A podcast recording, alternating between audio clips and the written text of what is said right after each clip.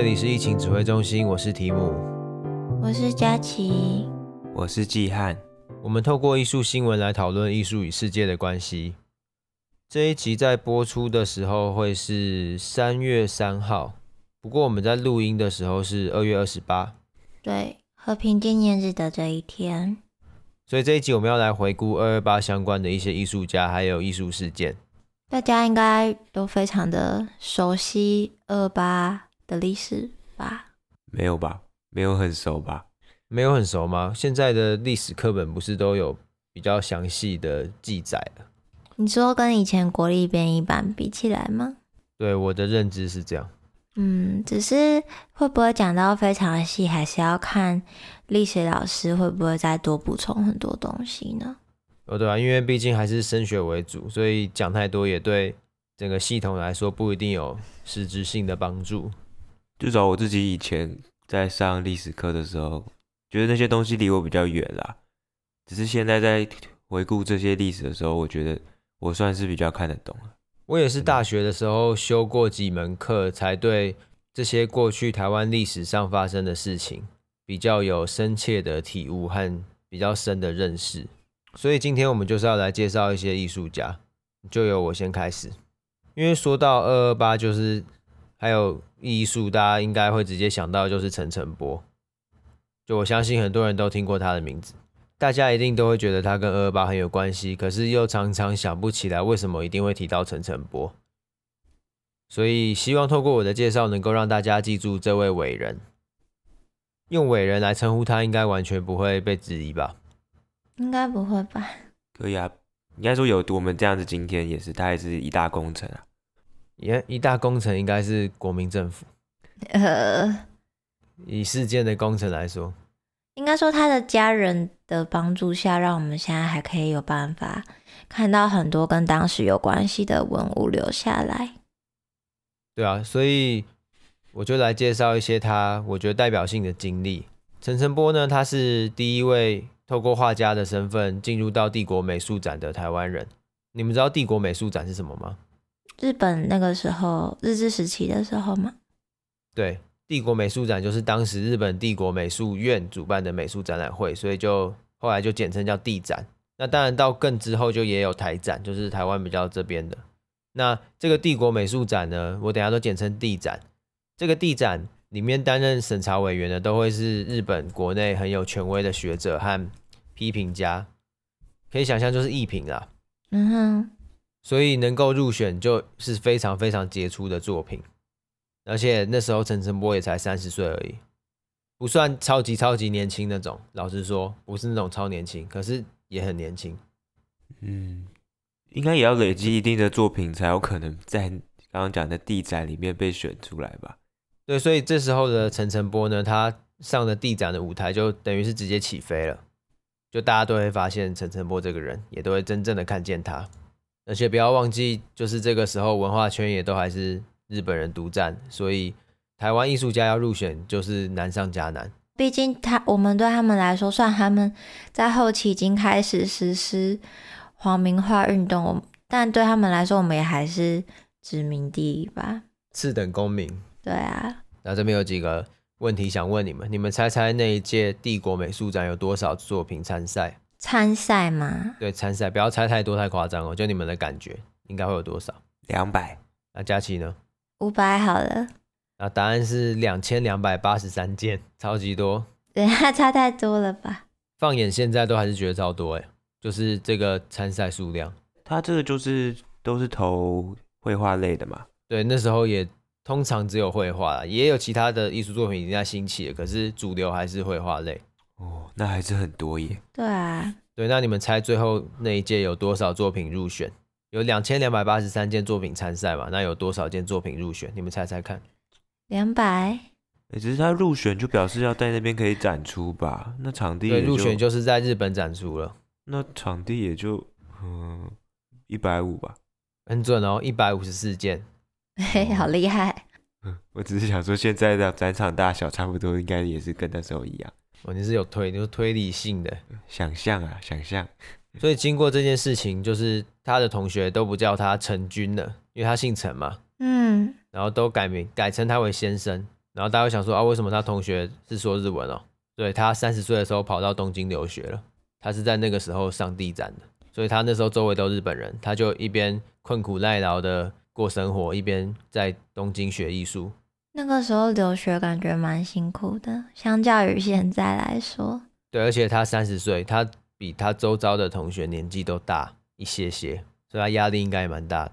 哎，所以他那时候算是参加地展的时候，就算是代表台湾吗？就是他们不会有这种代表台湾的概念，因为地展就只是他们的一个展览。不过他就是第一个台湾艺术家入选的案例，哦，他有那个称号嘛？对，所以他之后几年也都常常入选。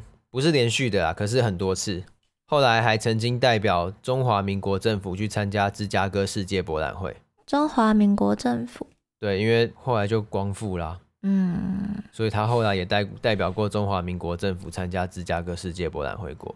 哦，那的确是光光复初期大概几年而已的事情哎。对，就是一切都。变化都太快，所以回过头来，我们来认识一下这张一九二六年入选的作品，叫做《嘉义街外》。那你们可以看到照片，只是你们看到照片会是黑白的照片，那个不会是他的原作。那我等一下再讲为什么。那我先讲一下这张画的构成，它就是有单点透视的一个嘉义街道的风景画。那陈澄波他擅长使用一些印象派的手法，然后再加上他对于中国。传统绘画的认识，所以他的画作非常混种，这是他特别的地方，是一个西画混中国传统文化的作品，所以他的西画里面会有写意，也会有水墨的线条，这种散点透视啊，擦笔技法，嗯，所以非常特别。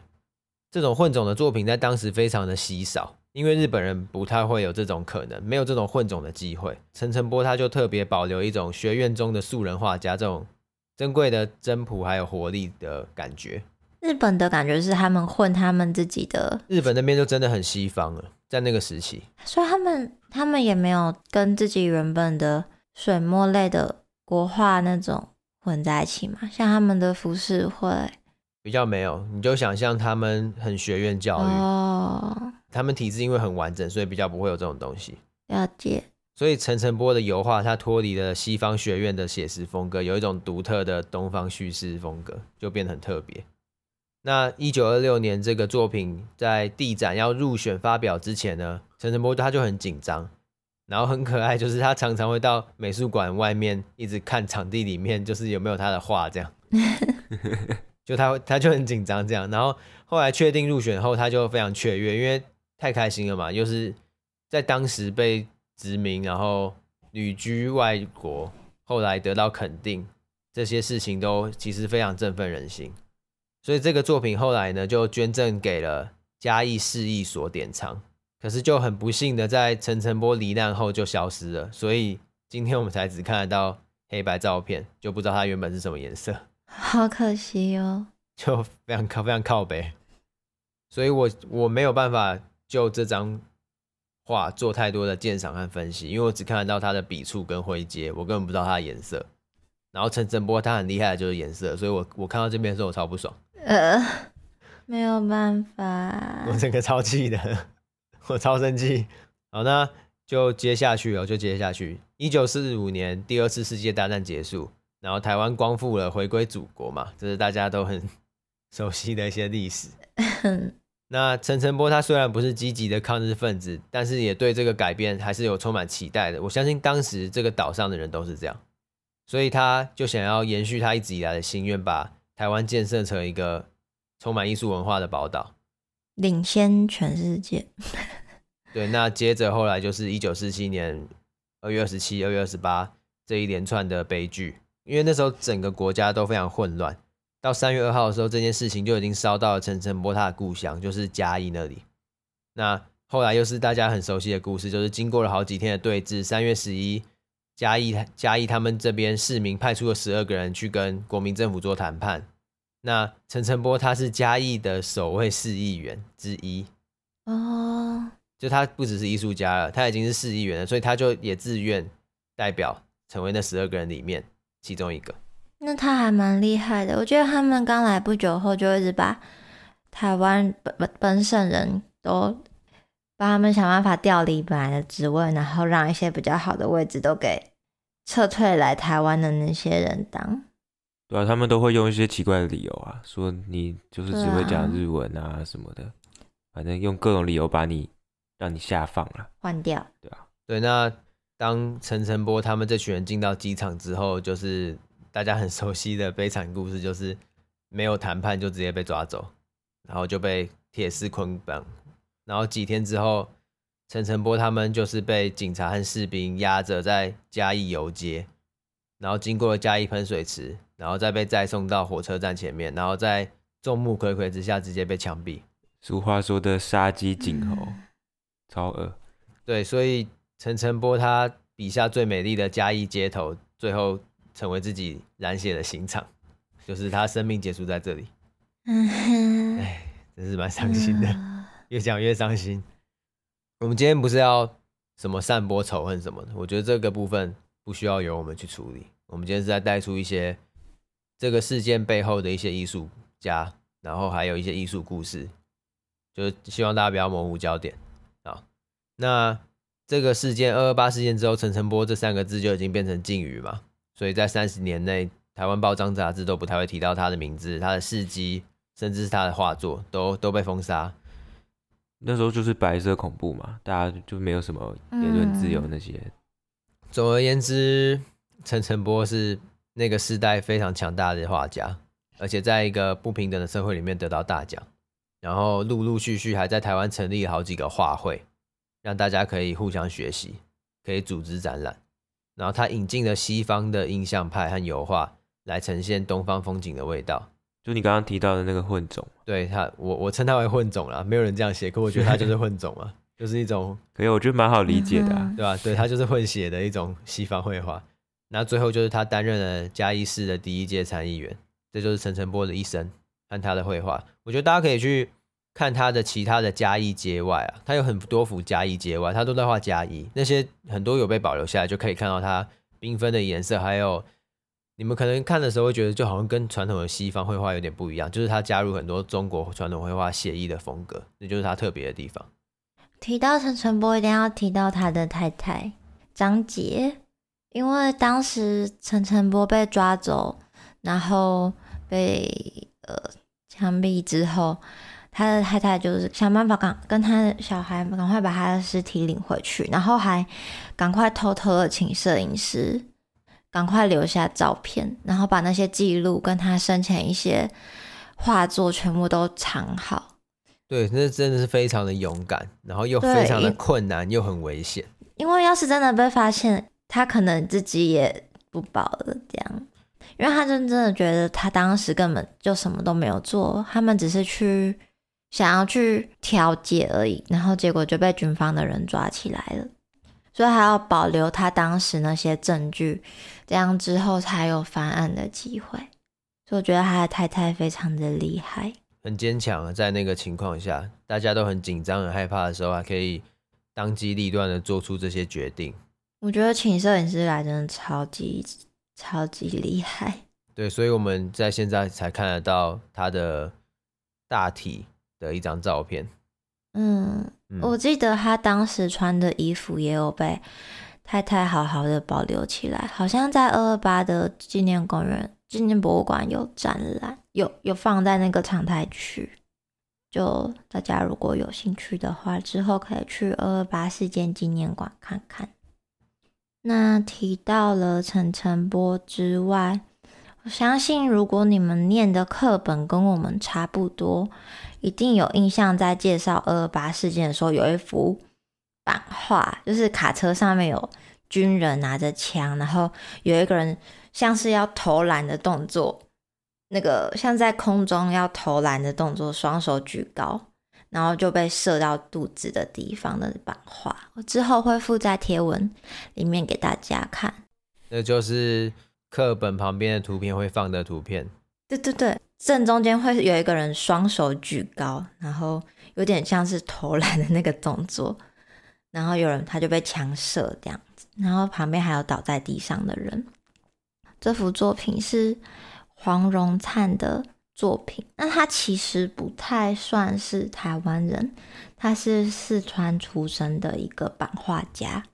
然后我刚才介绍的那幅版画叫做《恐怖的检查》，他是在就是就一九四五年的时候就他有通过中华民国教育部的考试，就从中国来到台北就来工作，因为他本来是想要当教师的招聘，但他后来是就是在《人民导报》当主编，然后在很多《新生报》啊、台湾文化这些杂志报刊里面介绍版画，因为他是一直一个推广版画的老师吧，我觉得。嗯，我记得他是一个推广木雕版画的。对对对，是木雕版画，对版画不太熟，只是他主要都是做木雕版画，好像跟。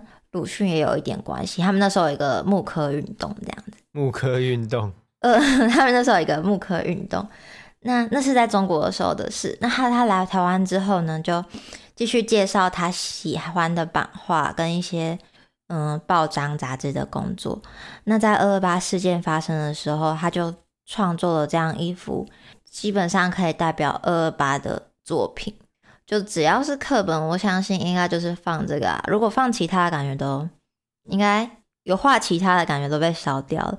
因为他会画的就是二二八事件导火线的那件事情啊。对，就是那个香烟的那个茶气私烟那件事情。因为他那个版画地板还有一些烟盒这样子。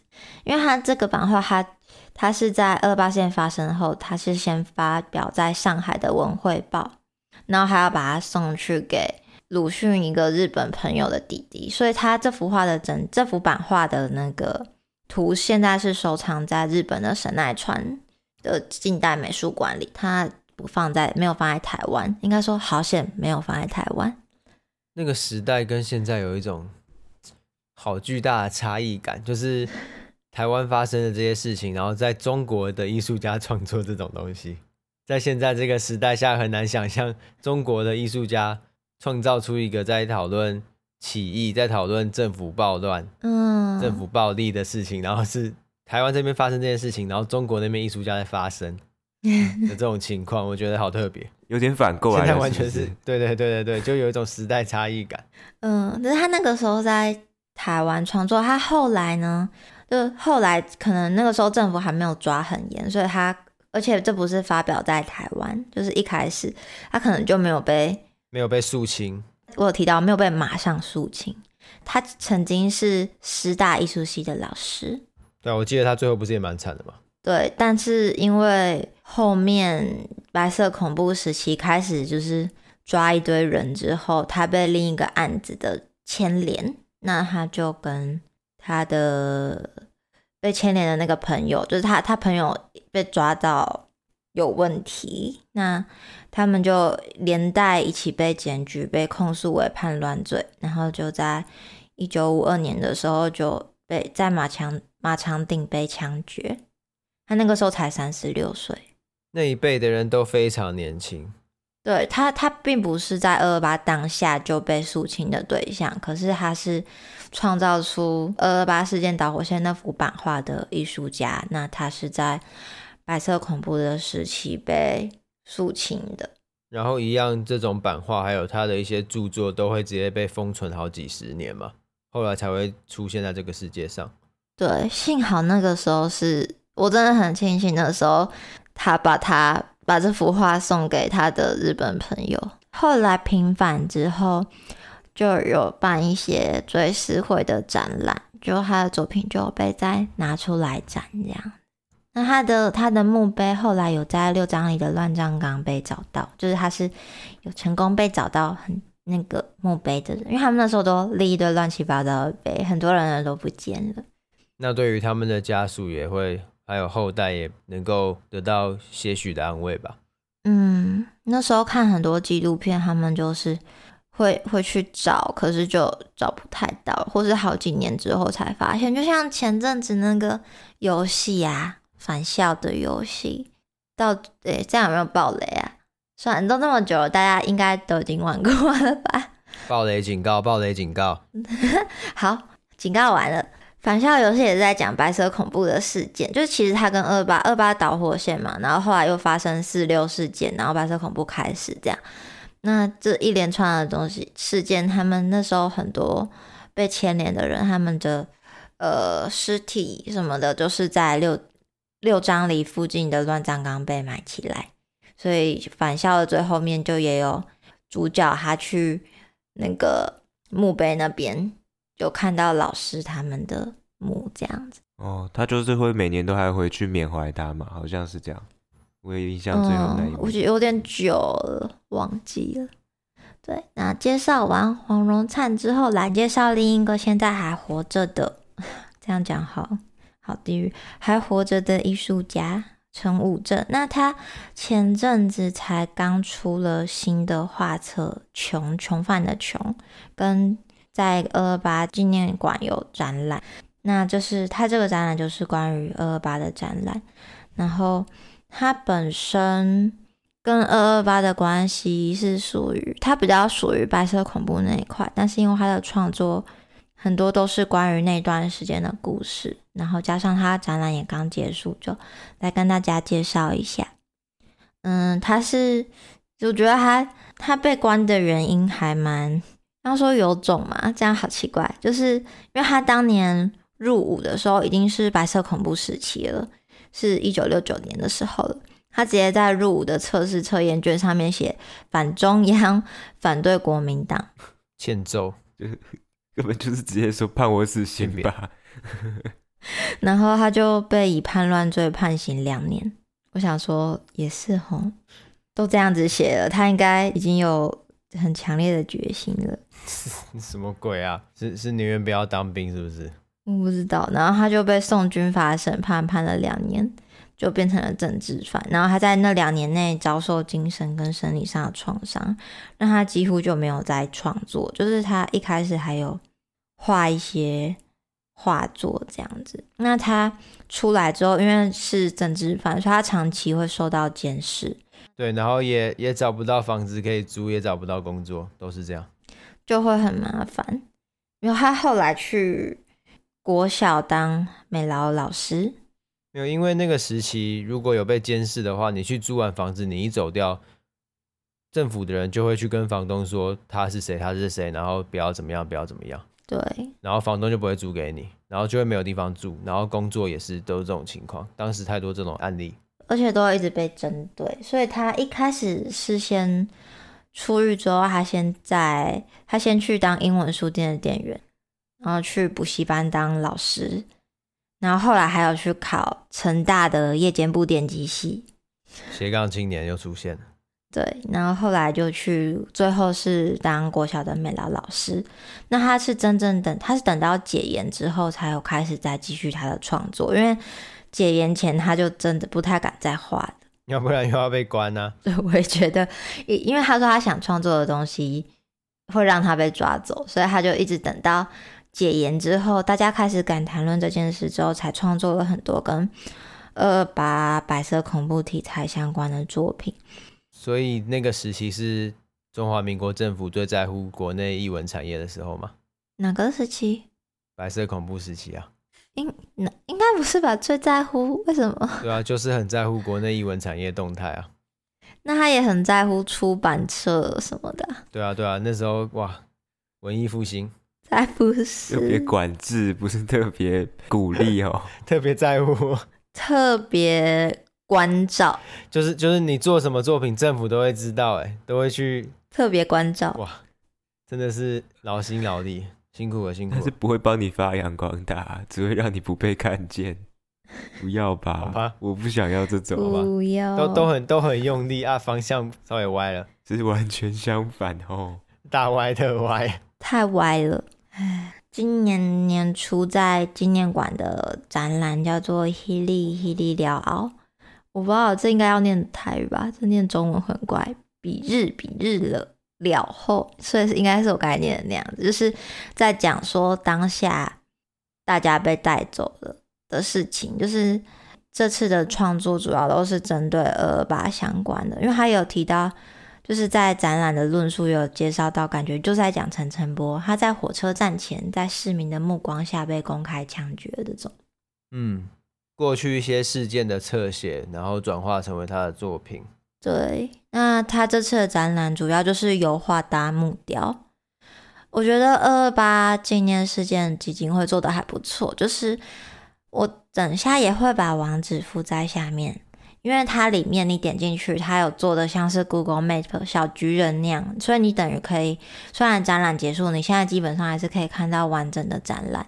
就是它的每一幅油画前，就几幅油画前会有一个木雕，就然后木雕上都是那些被枪决或是大家很惊恐的表情跟动作这样子。这样子大家就没有借口再说什么很远或没空，就不用花多少时间，你也可以。去到这个展览的另外一种现场去观看这些作品，你只要有网路就可以看得到。应该有啊，没有的话现在也听不到。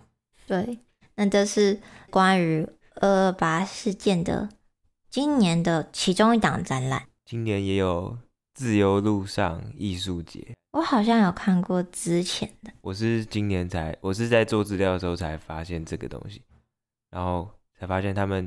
已经连续办了，今年是第三年，现在进行式啊。这是一个怎么样的艺术节啊？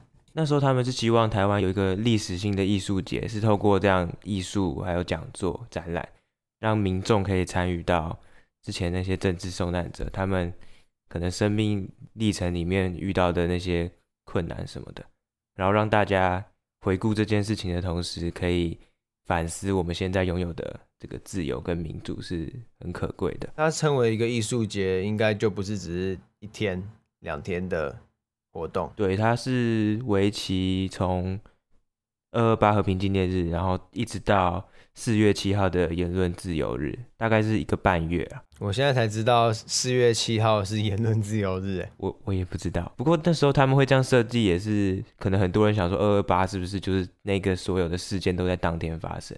但本来就不是。他们的抗争是很长期的，跟那个迫害，所以他们也是因为这样才不会是办可能某一天很密集的讲座或是一些展览。回顾看，他们是每一年。他们都有在募资平台上面征，因为这算是民间发起的一个活动，所以他们也希望可以透过募资让更多人参与到。那它是有除了展览还有什么东西吗？它都有展览，然后讲座就是可能比较让大家可以透过平常熟悉文字的方式，当然也会有像音乐节啊。他们会邀请一些歌手，oh. 然后他们创作的内容也都会是跟二二八相关或是自由相关的这些，也会有很多之前刚刚佳琪也有提到一些纪录片，他们也都会说要在这里公开放映啊。那感觉去参加一遍就可以一次获得很大量的跟二二八相关的资料跟文化相关的东西。你就获得认证的绝情徽章，谢喽。感觉去一遍不会很认识，感觉去一遍就是变得超沉重，然后心情变超差的。呃，欸，只是我看他们的那些内容也不会到让你那么沉重啦，因为今年的他们还没开，还没应该说正在进行，所以我只能透过一些去年的记录，我就稍微介绍一下那个艺术家是蔡海如，他们那时候有自己做一个展间。那里面就展了他的录像作品。那比较特别的一点是他当年他父亲是也是受政治迫害的，那他就是那个受难者的女儿，所以他在他的展间里面就有展他那时候他父亲留下的一些书信，然后他是在过了很久之后。他才重新整理这些文件，然后才写下他当时的感觉，也同时展出在那个空间里面，所以算是一个时空的对话。那你说它是一个录像作品？哦，对对，那是他展览空间的安排，会有先有文字书信的部分，然后再来是录像的部分，是他查他父亲当时被囚禁的时候，可能路径是怎么样，他就先到了那个绿岛，绿岛那时候算是集中营吧。监狱，对，关一堆政治犯的地方，对啊，然后他现在已经被改改成一个文化园区，所以里面就有一些蜡像馆，就会有政治犯的蜡像。他找了其中一个蜡像去把它翻模，把它做出他的模具，又有点逆向操作啊。反正他就是开始带着这个人形的模具去走过他父亲走过的那些路，有点像他是陪着他，他去重新不好的回顾那段旅程啦。另一方面，模具也有把一个东西关押在里面的视觉意象吧？感觉有哎、欸，所以他才会选择这个方式。而且听起来也是好沉重哦。那你还说不会很沉重？那边骗，好像很沉重哎，我现在自己也觉得好沉重哦。欠揍哦。他是说那个，假如是直接拿一个蜡像的话，他觉得反而比较不好，是因为。他的父亲就是已经离开了，那个蜡像并不会代表他父亲，反而他觉得模具比较可以表现这件事情。那个模具等于是全部那时候的受难者吧？对啊，它是一个影射，全都可以投射到上面。怎么办？在一个沉重的地方，不知道怎么收尾。音乐会类的应该就没有这么沉重，所以他二零二二年也会继续有募资的计划。二零二一，二零二一已经在开始了，不会募资啦。我跟你说二零二二。呃、欸，他今年募资也有达成，对啊，所以我才问二零二二也会有吧？我相信是会有，会吧？那大家先打开那个 Google 日历，没有啊，可以直接上泽泽，然后说要追踪那个专案，他就会明年的时候就会提醒你说，哎、欸，我们又要来办这个自由路上艺术节。嗯，好，我现在去，我现在去看，好啊，你在泽泽上面打就会有了。欸、他们今年有一个很酷的，哎，就是他们有安排一个互动实境漆弹。活动，我理解到就是他们会在当年的可能那些枪击的地点或是什么，他们会安排气弹活动，让大家体验当时的。靠背明明就超沉重的，可是感觉有点有趣。就是他有融入一些现在大家可能会比较有兴趣的元素，然后去的时候再给你，就是夹带私货嘛，就是去了才让你。哎、欸，你是去体验？这明明就超沉重的体验嘞。那那那我再跟大家讲一个可能不会那么沉重的，就是是由年轻人办的音乐节，就每年二二八的时候都会有一个共生音乐节，就是闹现在，然后今年也是有办，之后每年应该也都会继续办下去，然后是年轻人开始发起的活动。也是跟艺术有关系，这应该比较轻松了吧？就是去去听音乐这样。有没有看到那个泽泽的里面，他们一些名人推荐，竟然有一个我常常看足球比赛的赛评，哎，然后他这这边的称号竟然是社会观察家，好好笑哦。赛评是社会观察家 啊。透过这一集，希望大家可以做一些回顾，做一些思考。那不是要做无谓的批评，或者是所谓散播仇恨。虽然我觉得那些都再值得讨论啊，比较重要的是珍惜。那当然，这些历史是需要被记得的，一些被遗忘的东西也是需要被记录下来的。就是这件事情是很重要的，不管是就艺术层面来讲，或是作为一个健全的社会来讲，这些都是必要的。不能说过去了就算，还是要好好理解当年的历史吧。我可能以前都觉得很不重要，只是我现在觉得离我们太近了，不知道的话会显得。自己很不是个好公民啦，可以这样讲。